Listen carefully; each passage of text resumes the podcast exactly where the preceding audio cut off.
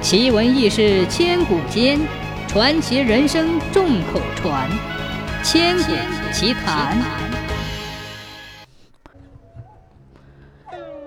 春秋时代的宋国地处中原腹地，缺少江河湖泽，而且干旱少雨，农民种植的作物主要靠井水浇灌。当时有一户姓丁的农家种了一块旱地。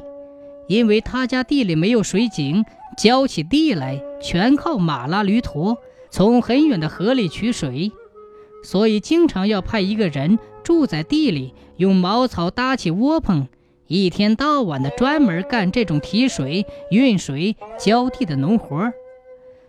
日子一久，凡是在这家住过庄稼地、成天取水的人都感觉有些疲劳和厌倦。丁氏与家人商议之后，决定打一口水井来解决这个困扰他们多年灌溉的难题。虽然只是开挖一口十多米深、直径不到一米的水井，但是在地下掘土、取土、进行井壁加固，也并不是一件容易的事。丁氏一家人起早贪黑，辛辛苦苦地干了一个多月，才把水井打成。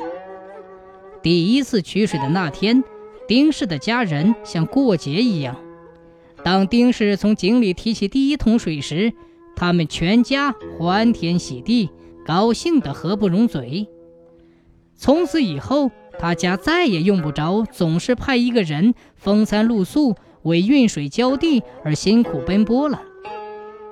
丁氏逢人便说：“嘿，我家里打了一口井，还得了一个人呢。”村里的人听了丁氏的话以后，有的向他道喜，也有的因无关其痛痒，也并不在意。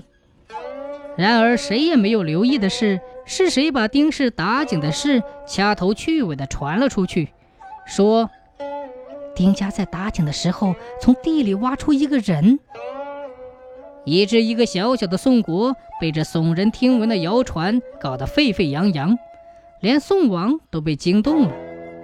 宋王想：“嗯，假如真的从地下挖出一个活人，那不是神仙便是妖精，非得弄个水落石出才行。”为了查明此真相，宋王特地派人去问丁氏。丁氏回答说：“嘿，我家打的那口井给浇地带来了很大的方便。过去总要派一个人常年在外搞农田灌溉，现在就不用了。”从此家里多了一个干活的人手，但是这个人并不是从井里挖出来的呀。穿井得一人的故事说明，凡事总要调查研究，才能弄清楚真相，切不可轻信流言，以讹传讹，造成视听混乱。